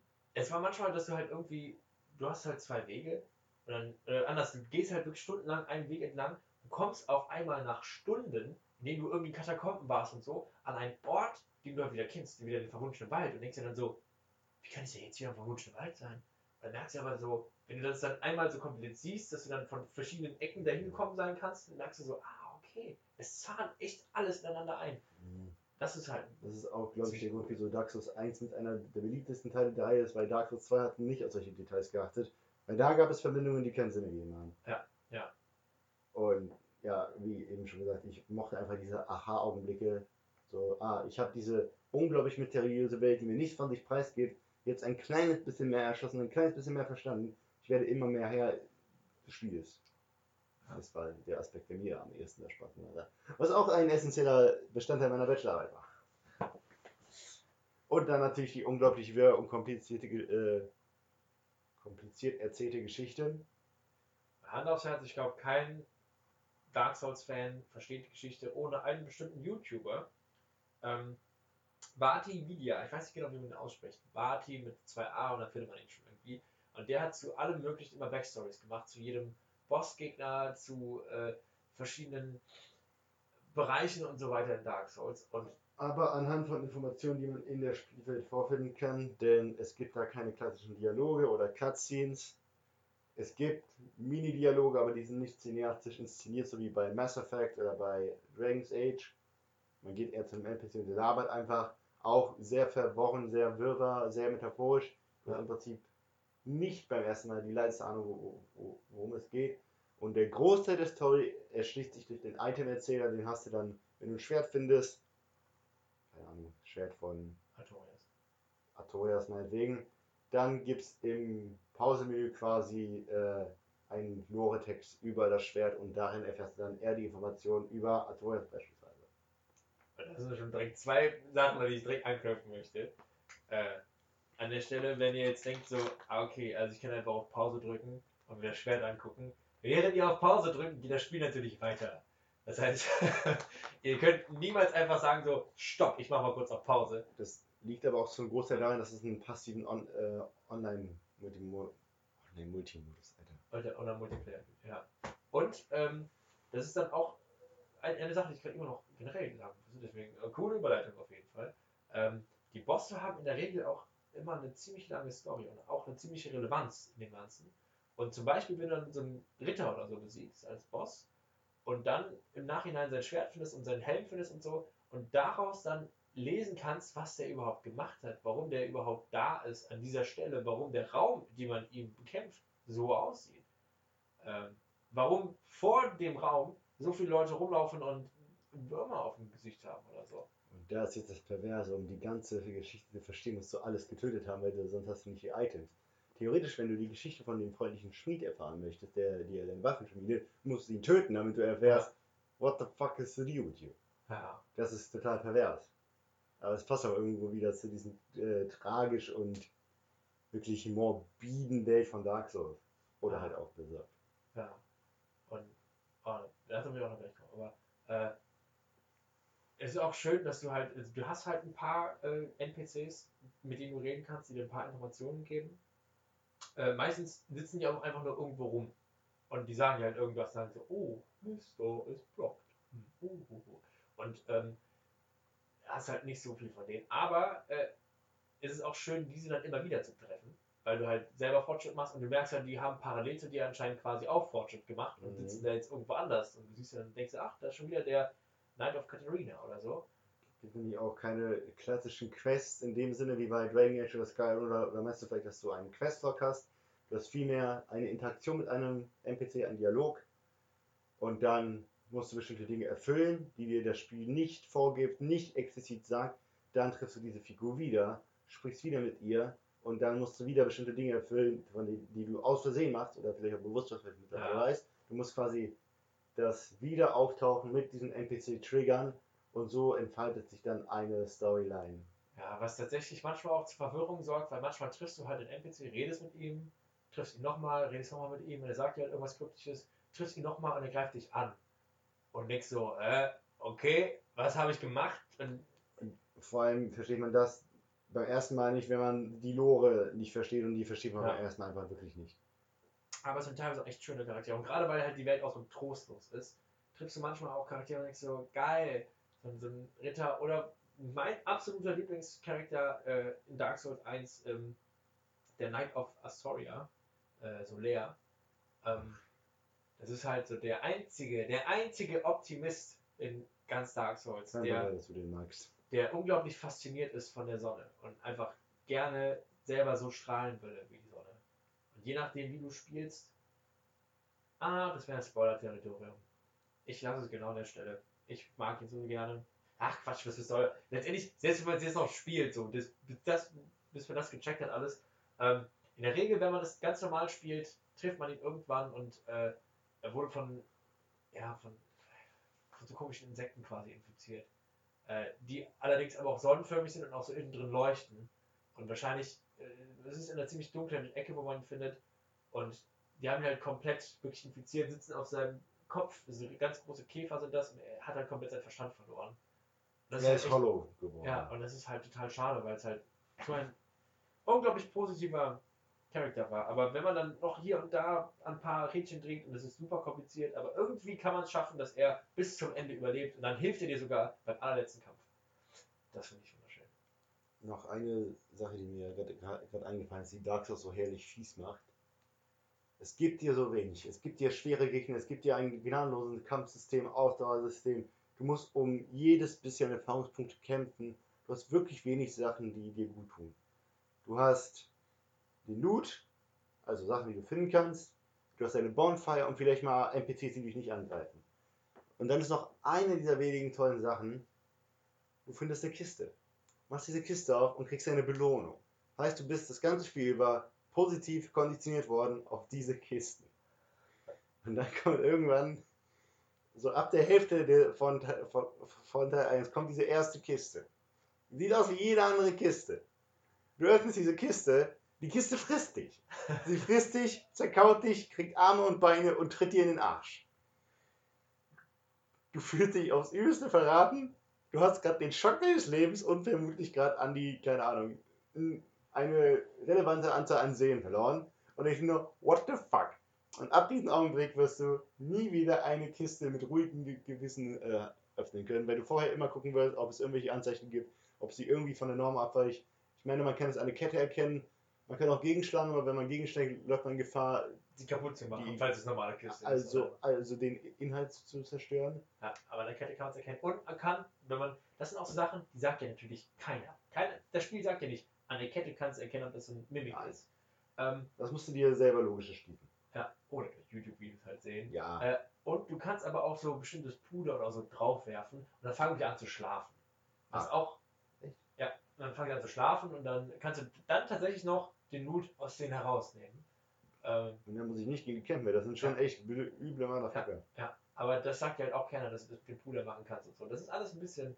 Das ist aber das, das Coole, dass du halt auch einfach mal ausprobierst. Und dann funktioniert es aber so, du denkst so, aha, okay. Hätte ich es eigentlich nicht gedacht, aber cool. Äh, und an der Stelle will ich auch noch drauf kommen, wie hat Dark Souls vielleicht unsere Art zu spielen verändert? Wie war das bei dir so? Würdest du sagen, Dark Souls hat deine Art, Videospiele zu spielen verändert? Allerhöchstens hat es dafür gesorgt, dass ich äh, mich jetzt noch mehr mit der Welt beschäftige, in der ich mich bewege. Aber würde ich nicht sagen, dass ich jetzt grundsätzlich strategischer spiele als vorher. Also es ist auch schwer, schwer zu beurteilen, weil es war gefühlt in der Hochphase der Videospielzeit bei mir. Also ich kann jetzt nicht sagen, ich zocke jetzt wesentlich vorsichtiger oder ehrgeiziger oder sonst irgendwas. Ich glaube, ich zocke schon ehrgeiziger. Bei mir ist es so, wenn ich irgendwo festhänge, was in der Regel auch heutzutage selten passiert bei Spielen. Ähm, aber Dark Souls hat ja auch dafür gesorgt, dass es doch mehrere schwere Spiele auch gibt. Wenn ich irgendwo festhänge, dann, dann verbeiße ich mich. Dann sage ich so, nein, ich habe den und den Boss besiegt. Äh, ich habe Sekiro durchgespielt. Ich kriege jetzt auch diese Stelle hier hin. Und dann äh, beiße ich mich da rein und bin auch manchmal ein bisschen enttäuscht, wenn alles zu einfach ist. Irgendwie. Wenn, wenn mir quasi einfach nur in die Wiege gelegt wird, so, hier, bitteschön, hier, zerkau das ein bisschen, sollen wir noch helfen beim Kauen? Hier, haben, haben, haben, bitteschön. Einfach nur Dann, dann solltest du keine Ubisoft-Spiele spielen. Ja. Naja, nee, äh, Einzige, was ich mir abgewöhnt habe, ist irgendwie aus Frust das Spiel auszumachen, weil ich weiß, ey, wenn ich, wenn ich das Spiel jetzt aus Frust beende, werde ich das nie wieder anrühren, weil ich weiß, dass ich diese Stelle machen muss und jetzt bin ich gerade gut drin. Jetzt bin ich gut im Gameplay drin. Ja, und manchmal, was ich auch sehr gerne mache, ähm, gucken, ob ich auch gegen das Spiel spielen kann. Also im Sinne von, ähm, was bei Dark Souls halt oft perfekt gemacht wurde, dass du dann doch irgendwie an so einem Fitzelchen irgendwo langlaufen konntest, an drei Pixeln entlang und da dann entlang springen konntest und dahin kommst und dahin kommst. Dass ich bei manchen Spielen auch immer denke, so, ich reiz jetzt mal alles aus. So, ich probiere mal, ob ich jetzt darüber gehen kann oder ob ich das machen kann. Ähm, nee, da, in der Regel kann, kann man sowas immer nur bei Dark Souls. Hab ich, da habe ich, da, da, da, da habe ich zu viel Respekt vor der Dignity der, der Entwickler. Das will ich ihnen nicht, denen nicht antun und sagen, Leute, ist ja voll scheiße, mit ihr hier die sechs, letzten sechs Jahre eures Lebens verbracht habt. Das kann ah. nicht, da würde ich mich zu schuldig fühlen. Also, keine Ahnung. Ich, ich denke, wenn ich Entwickler wäre, da kommt so ein kleiner Hub und so und sagt, ey, ich guck mal, ob ich hier irgendwas exploiten kann. Ich würde ihn hassen. Ich würde ihn verprügeln. Echt? Nee, nicht. Äh, bei Dark Souls hat das oft dazu geführt, dass ich Secrets bei, gefunden habe. Bei, bei Dark Souls war es ja mehr, mehr oder weniger wirklich gewollt. Ja. Das ist ja eine andere, das auch andere meist, Ja, es, es, kommt auch meistens mit einer Enttäuschung, weil bei Dark Souls machst du sowas und probierst irgendwie aus und stößt dann auf irgendwas und auf einmal ist da eine Kiste und da ist was Kleines drin. Und denkst du so, geil. Und bei anderen Spielen ist es meistens so, du fällst irgendwo runter und merkst so, ah, okay, hier ist gar nichts. Das war nicht beabsichtigt, dass ich hier lang gehe und hm. deswegen, es ist meistens immer so ein bisschen enttäuschend tatsächlich. Ja. Ach ja. Schweigen. Ja. Schweigen Dilemma. Äh, ich glaube, wir haben auch eigentlich, glaube ich. Äh, wir haben anderthalb Stunden. Ich bin auch damit zufrieden. Es gibt locker noch mehr zu Dark Souls zu sagen. Ich sage, ich werde einfach Dark Souls Part 1 nennen.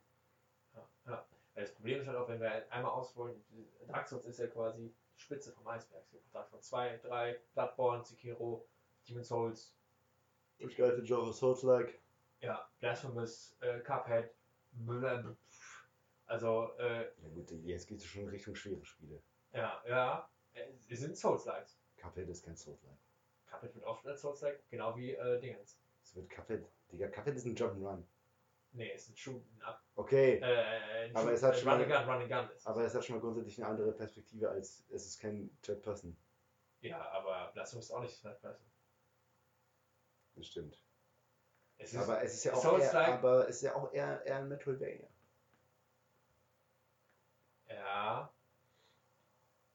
ja das, das, das Sachen wie Blasphemous, äh, Hollow Knight und äh, sie werden halt alle immer so in diese Souls-Ecke reingepackt, weil es einfach, weil es schwere Spiele mit Bossen sind. Ich glaube, das ist so fast schon. Das ist für mich nicht so tut mir leid. Aber das ist jetzt wieder eine Genre-Diskussion. Naja. Ja. Aber. Zumindest habe ich sie so als Souls-Likes immer. Bei ja. Gedöns Hollow Knight und bei Blasphemous bin ich noch bei, aber nicht bei Cuphead. Cuphead ist einfach nur ein scheiß schweres Manga. Ja. Da bist eher bei. Wie hieß das? Super Probotector. Genau, da habe ich der, deutsche gedacht, Name, der deutsche Name, der englische Name ist ähm, Contra. Ja. Contra, ja, das war es gar nicht. Ich bin nicht ja. Ich fand, ja, aber auf jeden Fall äh, ein bisschen rumgenördet so am Rande, muss ja auch mal sein. Ja, ja cool. Aber zehn Folgen geschafft und wir werden auch nochmal irgendwann über Dark Souls reden. Aber dann vielleicht auch mal ein bisschen gezielter. Äh, das war jetzt einfach nur so ein, ein grobes Abholen. Was ist dieses Dark Souls eigentlich und warum finden wir es eigentlich cool? Und nächstes Mal mit auch mehr Elan. Vielleicht gehe ich auch meine Bachelorarbeit dann Stück für Stück hier durch, um euch zu zeigen, wie genial dieses Spiel eigentlich ist. Nur ehrlich, ich bin heute irgendwie verdammt müde. Das war ein äh, sehr langes Wochenende. Es wird diesen Monat nicht besser.